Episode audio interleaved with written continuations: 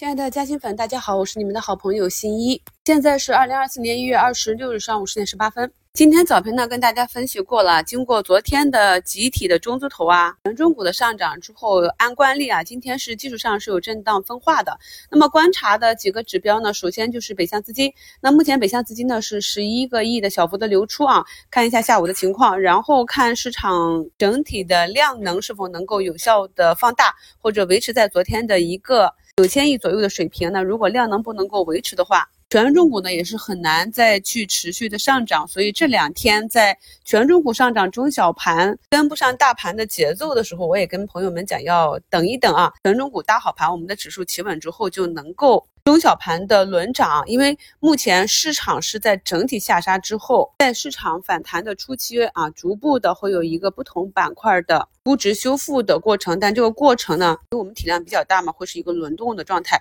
所以大家呢还是盯着自己熟悉的标的，有中长期向好预期的这些方向，耐心的持股啊。那关于像中字头、权重股。大盘指数这一块呢，在前两周市场下跌的时候，我们也是在左侧啊逆势去讲过了。那目前市场的情绪呢，已经从跌多涨少，慢慢的变成了三千多家上涨，那而涨停的五十四家，跌停五家，整体市场的情绪还可以。呃，沪指呢这边呢是已经翻红，虽然说开盘呢有一个三十分钟级别的小幅的跳空啊，但是一开盘啊就秒补了。那么剩下几个指数呢，虽然是翻绿的，但是现阶段因为呃我们的主板已经走出了底部的红三兵。所以现在呢，不管是大盘还是你看好的个股啊，但逢其低开或者是开盘下杀啊，这种阴线呢是逢低入场持币转换为持股的一个机会啊。那我们在做差价的时候呢，讲过，如果是看涨的话，是正体啊，先低吸后高抛。那关于低吸点和高抛点，我们在第三期西米课程中也是详细的去讲过。我们讲的这些去观察分时和 K 线的拐点、强弱变化的这些点。这些技术呢，都是帮助我们去做差价、做 T、滚动持仓的一些技术点啊。那么在市场下跌的时候啊，前期市场还在寻底的过程中，就是相反的去做反 T。我们可以看到，当时呢，就是股价反弹至均线就往下走，很多个股呢都是在创新低。那那种就是你要从底仓里剥离出一块活动仓，然后在反弹至均线附近的时候呢，先做高抛，然后等到市场杀跌结束啊，或者是当日的尾盘，或者是次日的惯性下杀，再把它低吸回来。那么这是做。差价的两种基本的方法。那目前呢，上涨板块是挺猛的，前几个都已经板块涨幅到了百分之五六啊。那我们先从第一个 Peak 材材料开始看，那这个呢是底部放量上涨的第一根阳线，但是大家要注意，它也是跟汽车啊轻质化材料相关的，但是美股那边特斯拉。因为业绩不及预期，是一个大幅的下跌，所以今天这个长阳短期是一个什么样的位置，咱们也是讲过了。所以有这个方向持股的朋友要注意一下啊，看一下外盘的情况，决定一下今天怎样处理仓位。然后接下来就是房地产服务、海南自贸区房地产开发、深圳国企改革啊。从昨天的上海国企改革炒到了海南和深圳。那么我们在持股的时候呢，同一板块内尽量的去选择呃实控人士、央企、国企的。那像。资质比较好的，在整个新闻出来之前，政策出来之前就已经涨停的上海物贸。中视传媒这些上海的央企股，这两天已经在新闻出来之后两个一字板了，也是有点过分啊！提前还是有资金知道的消息，这两天直接给怼上去。呃，在车上呢就按技术去持股啊，安心的享受短期的盛宴。那如果前期没有布局的，就可以看一看这个炒地图又开始了，还是国企改革，找资质比较好的、有题材叠加的，不行的慢慢走好的这些啊，分仓布局还是很重要的。因为呢，我们在这个过程中并不知道资金会选择哪一个方向去打，那么。在昨天整体市场向上的情况下，我们可以看到前期领涨市场的券商呢就产生了一定的分歧。那么今天早盘的券商又是一个正式的下杀啊。那么老股民都知道，我们管券商板块叫做夜壶，就是因为在指数下跌跌到关键位置的时候呢，会被国家队用来去拖指数啊。那么当指数企稳之后，用完就扔了，所以叫夜壶。这个板块上的节奏啊，你在什么时间节点去埋伏哪些板块？仓位呢，要根据我们对市场的预期和板块去合理的配置啊。那么今天呢，还有这个炒银行啊，看这种小银行，重庆银行今天早盘还是打到了涨停，然后回落的。那么像这种呃金融属性的，大家呢要了解啊，现在应该去如何处理？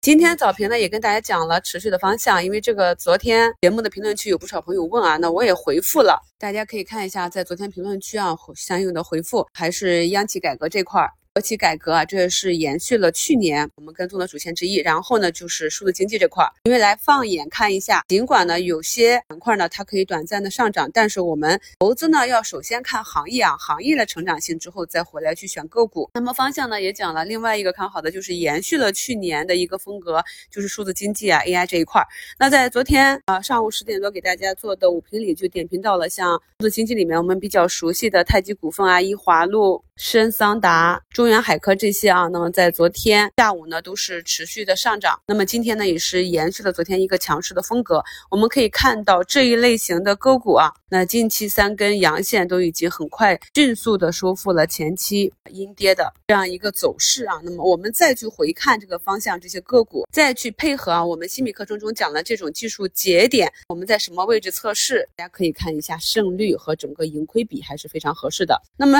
对于布局了这些方向的朋友啊，看到有些朋友已经呃有了浮盈，看到个股上涨之后，问我呢需不需要去做卖出获利了结这种，那么就要看你的一个中期预期，另外去看一个板块整体的情绪。那如果板块情绪完好，我们又是从底部啊一路跟上来的，那么就跟随趋势啊，耐心一点，让利润奔跑。希望越来越多的朋友呢，真正的能够实现获利以后的中期持股啊，在以后的操作中一定要谨记我们近期强调的，如何呢去真正。的做到斩断亏损，让利润奔跑。那节目简介中的图一呢，是我昨天看到啊，市场把上海的这个国企改革打得这么猛。打了这么猛的情况下，我们不能追高，怎么去选择参与呢？昨天有一个没怎么涨的，我尾盘去买入了。一方面呢，去看这个图形，可以看到它近期也是不少涨停。虽然说位置高，但是涨停基因比较好啊，而且呢又是龙头股份啊，带着龙年的龙字，就是上海的国企改革。那么在今天早盘看到市场呢，依旧是延续了这个方向的热点之后，在早盘下杀的时候，负啊两三个点左右，再次打上一笔，目前已经封上涨停啊，暂时的破板，看一下是。否稍后能够回风。那对于热点板块来讲，找我们熟悉的标的啊，去看那些涨幅不是很大的，是有机会被资金选中补涨的。相信朋友们呢，已经慢慢的能够感受到这几天市场的情绪不同了。那么下杀之后没有恐慌啊，引发了更多场外踏空资金的抄底。市场呢已经逐步的走出一个右侧形态，